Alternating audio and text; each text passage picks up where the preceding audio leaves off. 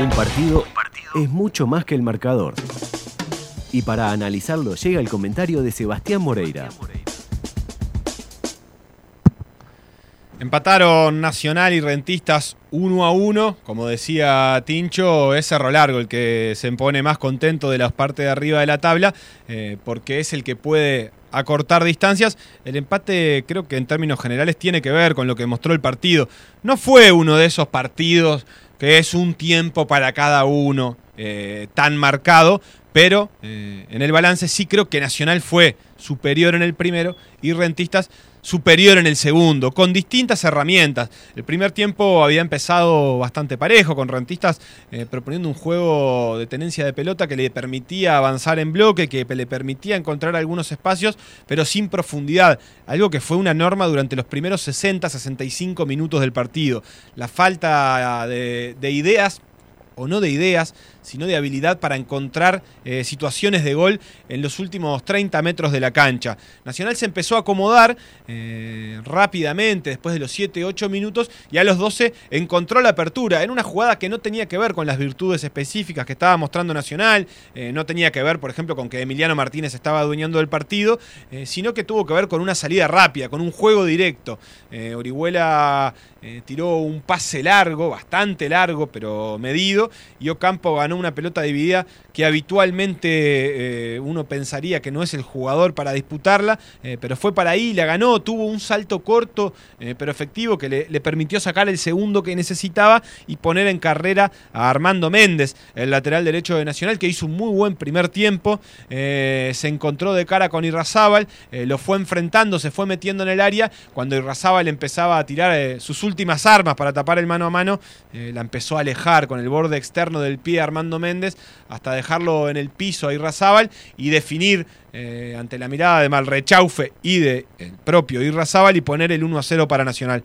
A partir de ahí lo mejor de Nacional en ese primer tiempo, eh, porque tuvo bastantes eh, buenas combinaciones entre Ocampo, que por ese rato jugó por derecha con Armando Méndez, y entre los dos encontraron la forma de generar peligro para el arco de rentistas y además porque Emiliano Martínez eh, jugó entre los 15 del primer tiempo y los 30 del segundo tiempo un gran partido.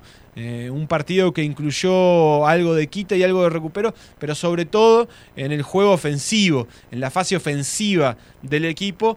Eh, tuvo un muy buen desempeño, empezó a construir con paciencia, eh, no se encargó tanto de la primera parte de la salida con Corujo y Orihuela, eso quedó para los zagueros, pero sí la segunda pelota, la, parte de combinar con los atacantes de Nacional, y entonces Nacional empezó a dominar. A pesar de eso, Rentista ya mostró algo de lo que iba a ser su faceta más peligrosa del juego, que eran los contragolpes. Tuvo uno muy bueno eh, que condujo Lemos, que en ese momento estaba en cancha eh, y que terminó en un remate en el palo de Vega. Y sobre el final del primer tiempo, Rentistas emparejó un poco el partido, eh, no con demasiado peligro, hubo pocos tiros de Rentistas al arco, pero sí empezó a dañar con Avero, empezó a dañar con Lemos y emparejó el partido sobre el final del primer tiempo, dejándonos ante las puertas de eh, un partido parejo para el segundo tiempo. Lo que no esperábamos es que tan rápido en el segundo tiempo y antes de demostrar eh, sus virtudes, Rentistas pudiese encontrar el empate. Y lo encontró eh, a partir de un error de quien había convertido el primer gol de Nacional, de Armando Méndez, que quiso...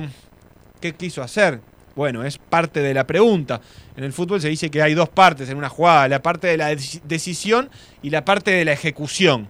Eh, la decisión que tomó Armando Méndez no quedó clara porque Carballo le había dado una pelota muy fácil y muy sencilla hacia atrás y Armando Méndez de primera a una pelota que venía eh, rasante, aunque con cierto pique, le quiso pegar cuando no tenía presión de ningún jugador de rentistas, eh, le pegó con la canilla de su pierna derecha y se la puso en los pies a un jugador de rentistas.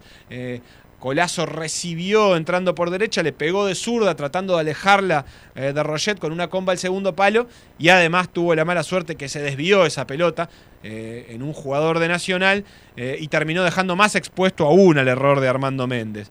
la pelota entró mansita en el arco porque Rochet ya se había tirado totalmente y el partido se empató. Nos quedaban ahí 45 minutos que prometían ser interesantes, eh, donde, donde los dos tenían herramientas para ganarlo y nuevamente fue Nacional el primero en adueñarse de ese partido.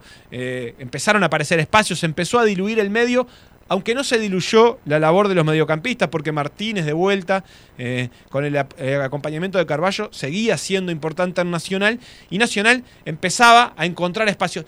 Le faltó más que nada un poco de, eficacia en el área. Y cuando digo en el área, digo en el área no de forma metafórica, eh, sino de forma real, porque tuvo un par de jugadas adentro del área grande eh, que se le fueron por nada. Eh, Vergesio tuvo una que le pasó a medio metro y que no, no venía con carrera como para empujarla.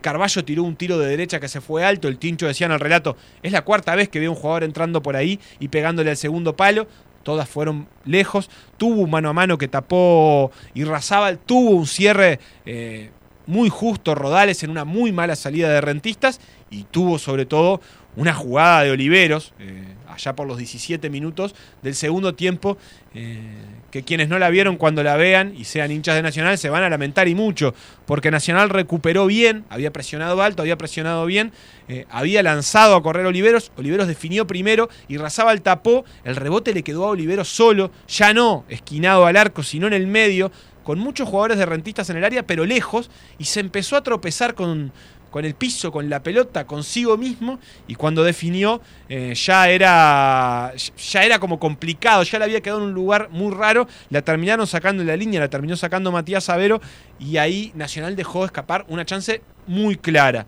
Eh, y a partir de ahí se empezó a complicar el partido para Nacional y apareció lo mejor de Rentistas. No a partir de ahí, un poco más adelante, 25, 30 minutos, eh, Rentistas encontró en Salomón Rodríguez la respuesta que necesitaba a casi todos sus problemas, porque no había generado mal juego, pero tenía muy poca disputa de balón con los defensas de Nacional, no los había obligado prácticamente. Eh, Salomón entró, se puso al lado de Renato César y entró muy bien en cosas por ahí no tan vistosas, pero sí importantes, como ir a disputar pelotas y en determinado momento lo empezó a transformar en chances de gol, en algún cabezazo y en algún remate. Rentistas le generó muchísimos problemas a Nacional, que quedó con línea de tres, quedó con Corujo, Orihuela y Oliveros. Eh, Pablo García tenía la función eh, de cubrir la banda derecha porque ya no estaba Armando Méndez y no lo podía hacer. Primero fue Corujo el que sufrió ahí, eh, con Vega, Salomón Rodríguez, la llegada de Duarte. Tenía muchísimos problemas. Nacional probó poner Orihuela y dejar a Corujo en el medio y siguió teniendo problemas muy parecidos. El partido se hizo de ida y vuelta, pero con la sensación de que en el ida y vuelta, y como fue una tónica de todos los partidos que han jugado Rentistas y Nacional este año, Rentistas se sentía más fuerte, que con espacios y carriles para correr lo podía aprovechar mejor, porque en Nacional el ingreso de Pablo García no fue malo, pero no fue determinante, y porque Campo se fue eh, desdibujando con el correr del partido y ya no tenía ese picante. En resumen, el cierre del partido lo encontró mejor a Rentistas, que era quien tenía más chances de ganarlo y era quien estaba generando las situaciones. De hecho, la última pelota del partido fue un centro de un tiro libre eh, que, tiró el equipo de Rentistas, que cabeció Salomón Rodríguez, que no se fue cerca, pero tampoco se fue lejos. Eh, en resumen, para Rentistas, una muy grata noticia el partido porque eh, logró solucionar problemas que le estaba presentando Nacional, logró empatárselo eh, cuando iba perdiendo, algo que ya había hecho con Peñarol, ahora fue uno a uno, sigue sin perder con quien es hoy el puntero de la tabla anual, jugó tres veces, empató dos, eh, ganó dos y empató uno, así que es muy bueno el panorama para rentistas. Y para Nacional en realidad es eh, ayer hablábamos algo en el partido de Peñarol y Cerro, es la oportunidad de seguir construyendo algo nuevo, digamos, eh, porque realmente no tiene una urgencia de resultados, la verdad es que Nacional eh, obviamente quiere ganar el clausura, querrá ganar todos los partidos, ni que hablar, pero tiene distancia en la anual y lo que más le interesa me parece en, ese momento, en este momento a Nacional es generar juego a partir de la base de los buenos resultados que viene teniendo. Hoy por momentos lo logró, me parece que Martínez es una buena solución eh, para la mitad de la cancha, me parece que Ocampo aportó cosas interesantes, eh, la dupla Vergesio-Villar, la verdad es que no funcionó demasiado bien, pero bueno, son ideas nuevas, eh, Vergesio se tiró más atrás, Villar fue a buscar adelante, tiene conclusiones para sacar de este partido. Empataron Nacional y Rentistas uno a uno en un lindo partido que primero fue más estudiado, que después agarró vértigo y que, creo yo, a los dos les deja cosas positivas. El fútbol se escucha distinto. Escucha distinto. Subí la radio. Para meter la pelota al fondo de la red, primero hay que llegar al área rival. La estrategia, el planteo y el análisis del juego lo trae Guzmán Montgomery. Empezando por el gol de Nacional que lo hizo Armando Méndez, decíamos que su último gol había sido en el 2019, el 16 de septiembre, frente a Liverpool. Es un jugador que obviamente no convierte, pero que llegó al gol en algo que se caracteriza, que es su potencia, su velocidad y eludir rivales por esto. Es un jugador que promedia 4,8 regates por partido y tiene 70% de chances de chances no, gana el 70% de esos duelos uno contra uno, muchas veces por esa velocidad, y hoy lo logró frente al golero de Rentistas para luego anotar el gol. Eh, lo decía Seba en la previa, Rentistas es un equipo que a veces es un poco camaleón en su forma de jugar, de que a veces necesita la pelota, a veces no, eh, promedia 50% de posesión justamente por esto, por alternar a veces el tener la pelota y no, Nacional... Es una virtud eso también porque se siente cómodo de las dos maneras. Hoy creo que intentó algo, algo de tenencia. Sobre todo al principio de cada tiempo. La verdad es que lo que mejor le venía era eso que estaba haciendo, replegarse y salir Y salir rápido. Sí, tiene jugadores para jugar de las dos formas. Nacional promedia 53,6% de posesión, es el quinto equipo en este rubro. Rentistas es el noveno. Hoy tuvieron 55 para Nacional, 45 para Rentistas. Con esto que decíamos que al final del partido también eh, Rentistas encontró espacios eh, esperando en un bloque bajo y saliendo con velocidad. Los números que mejoraron, que puede ser algo positivo para los dos equipos, son la cantidad de remates. Nacional pateó 17 veces al arco, 17 eh, veces, 7 fueron al arco, 41%, cuando promedia en el campeonato 11 remates por partido con 38% de efectividad, es el quinto en ambos rubros, y Rentistas es el equipo que menos patea al arco en el torneo uruguayo, 9,53 de promedio, hoy remató 12 veces, 5 fueron al arco, o sea 41% también de acierto, cuando eh, por lo general tiene el 37%, es el octavo en este rubro, así que mejoró en eso. Lo que empeoró y que se quizás Capucho se puede preocupar un poco, es la cantidad de remates que recibe. recibe por lo general 11 por partido y hoy recibió 17, bastante más de lo que está acostumbrado. Y Nacional por lo general recibe 10 y hoy recibió 12. Después, lo que es preocupante para Nacional son los 8 partidos que lleva Vergesio sin anotar un gol. Su último gol fue el 12 de noviembre del 2020 a River Uruguayo.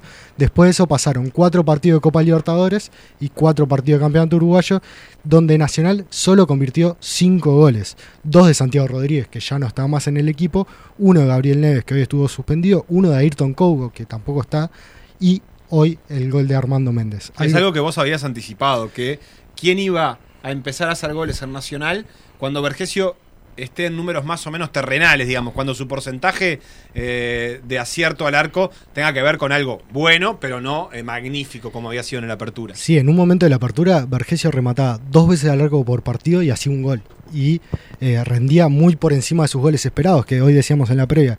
Estaba en 11 goles esperados y tiene 15 goles convertidos.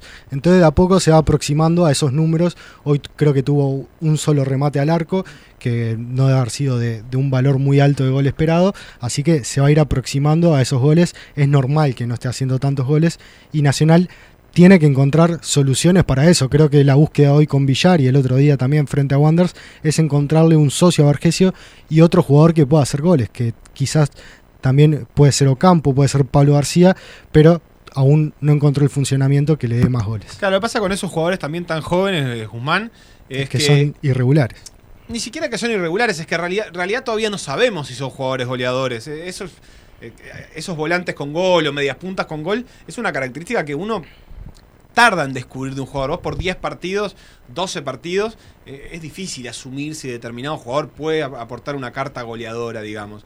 entonces, Nacional todavía no sabe si en ellos va a encontrar esa solución. No, y creo que también perdió a Santiago Rodríguez, que sí era un jugador que tenía gol, que además daba ese pase final, perdió al Chori Castro, que era otro jugador que le podía dar goles, y ahora tiene que encontrar a alguien más que, pueda convertir, que de momento eh, han sido los laterales en los últimos partidos, o Neves, que tampoco es un jugador que tenga muchos goles en su carrera, que hoy lo extrañó Nacional, y también hay que ver que cuando vuelva Neves al equipo, ¿quién va a salir? Porque Carballo ha rendido creo que bien, puede volver a esa formación original, que era un 4-3-3 por momentos con Giordano, eh, o 4-1-4-1, dependiendo cómo se vea, pero hoy apostó al doble 9, que también eh, tiene a Tiago Vecino lesionado, que es otro jugador que ha convertido goles, quizás puede apostar al doble 9 con, con Vergesio y Vecino.